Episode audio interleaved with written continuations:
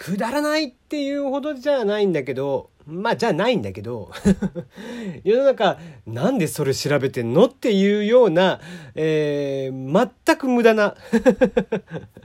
全くもって無駄なねことを調べている人とかっていうのが案外いらっしゃったりします。でその、えー、まあ、今日もねその代表格でいらっしゃる、えー、サザエさんじゃんけん研究所というのがありましてそのツイッターアカウントの方がですね、えー、昨日の「えー、サザエさんのエンディングを受けて、えー、もう記事にもなってましたね。えー、結局取材された、えー、記事にもなっておりましたが、えー、29年の歴史で初めてだそうです。サザエさんのじゃんけんエンディングのものですが、なんと5週連続同じ手になったと。これ実は29年間以上、まあ30年弱、えー、じゃんけんが始まってね、えー、やっていて、えー、初のことだったと。ちなみに、え、先週までの20その29年間で、えー、4連続というのもまだ3回しかなかったそうです。で、え、今回さらに同じ連続、えー、まあ、じゃんけんがね同じ手で出されたのが、えー、5連続になったのが初めてということでちょっとね界隈 どの界隈か分かりませんけども、えちょっと騒然としていたということらしいですね。うんまあね、今まではパターンを汲み取って、えー、練習、ずっとね、予測を立てていたアカウントになりますが、えー、これによってね、えー、一体どうなってしまうのか、まあ来週がちょっと気になるところでありますよね。まあそれにしてもね、僕ら世代からすると、サザエさんのエンディングはもう、うんが、うんうんだったわけなんですけども、それがじゃんけんに変わってもう29年ですか。すごいですね。うん、時代を感じますね。うんまあやっぱりでもよくよく考えてみてもうんくだらなくはないけどもおバカだなって思いますねこういうの。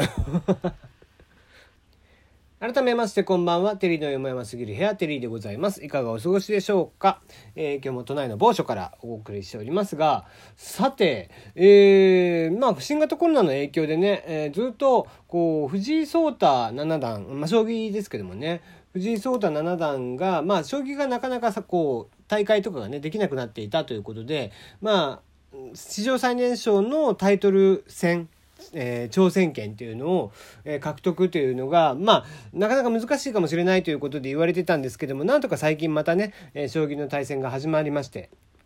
それに伴って、えー、なんとか先週かな、うん、棋聖戦の、えー、タイトル戦に挑戦権を獲得して、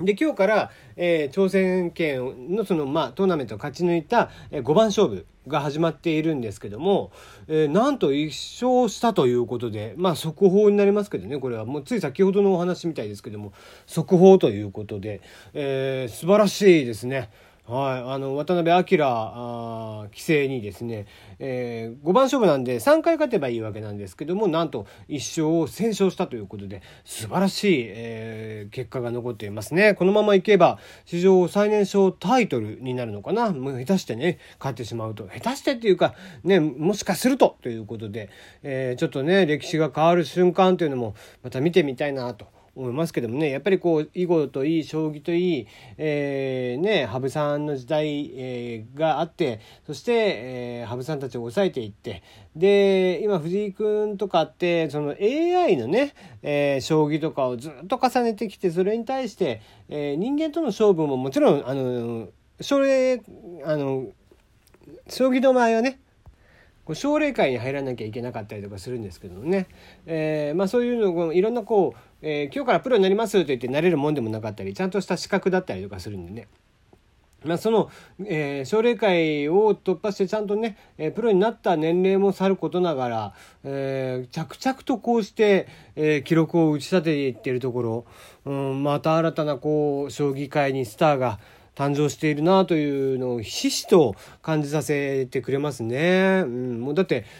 ねいろんな将棋の漫画がありましたけどもそのねどの漫画の主人公たちよりも凄まじい、え、記録を残しているということでね、うん、3月のライオンとかね、えー、レイ君とかいらっしゃいますけど、えー、彼なんかよりもはるかに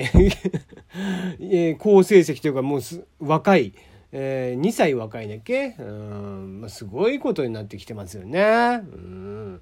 えー、まあまあ楽しみで仕方ないです。このね、えー、棋聖戦も、えー、ぜひこれから先もまだ、ね、5番勝負なんでまだまだ先が長いですけどもぜひねちょっと打ち勝って、えー、史上最年少タイトルホルダー、えー、目指していただければなと思っておりますね。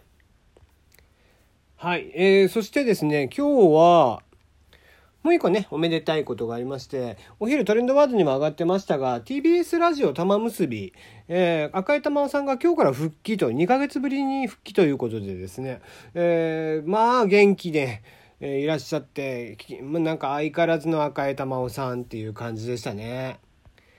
ね、旦那様がこう、コロナにかかってしまって、で、まあそれに伴ってやっぱり、えーかかご本人もねかかってしまってね、えー、入院されてってしていましたがようやく今日の玉結びから復帰ということでまあ岸くもね、えー、TBS ラジオはやってないんですけどもあの聴取率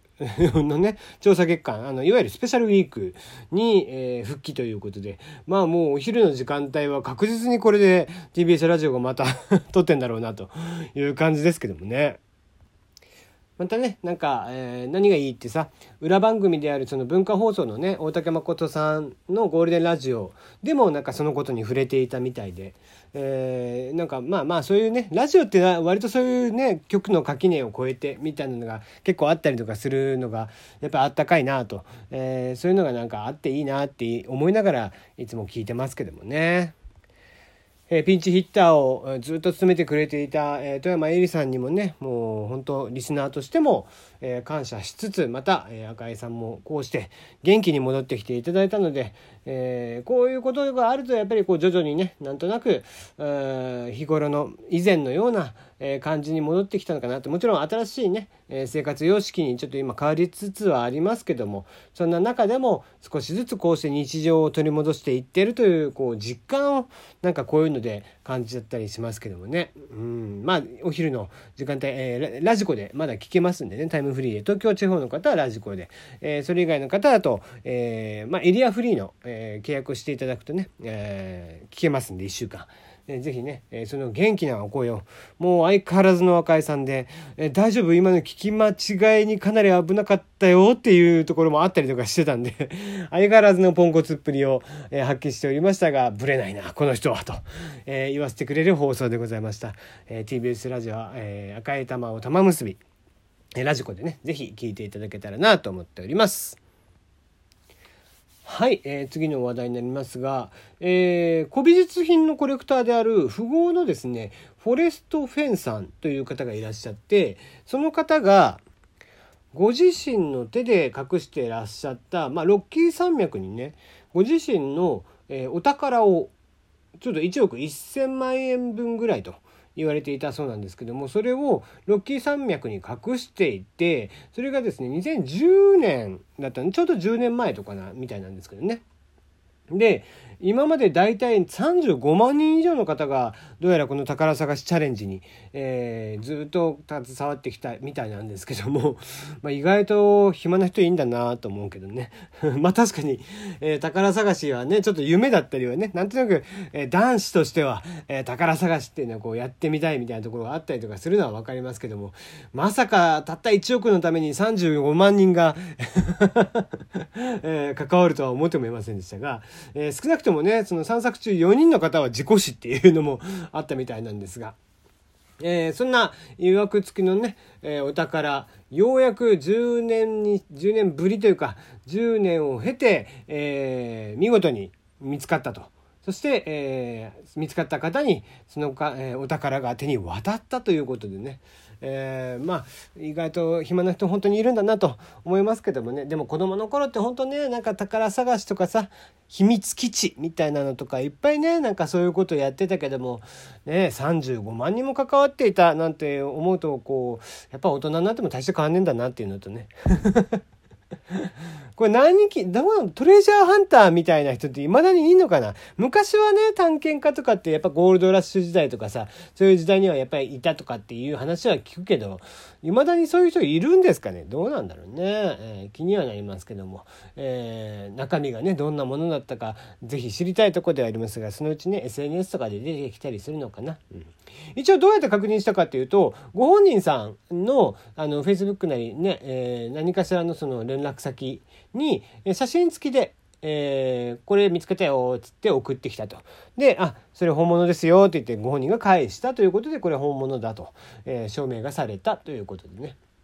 えー、まあ発見されたことをね、えー、尋ねられたインタビューされたフェンさん、えー、私には分かりませんと、えー、宝の捜査が、えー、終わってしま捜索がね終わってしまったことで半分は嬉しいようなもう半分は悲しいような気持ちですとおっしゃっていたそうでまあまあなんとなくそのね、えー、10年もやってきたことなんでやっぱりねポカーンと心の穴とかも、えー、できちゃったりとかするかなとは思いますけどもね、うん、ぜひね、えー、まあこういったのもなかなか面白かったりとかするんでぜひまたこういうのもね、え、資産家の方とかはどっかに隠していただければ。だからそう考えるとさ、徳川埋蔵金とかはもしかしたらね、やっぱりまだだあんのかもしれないよね。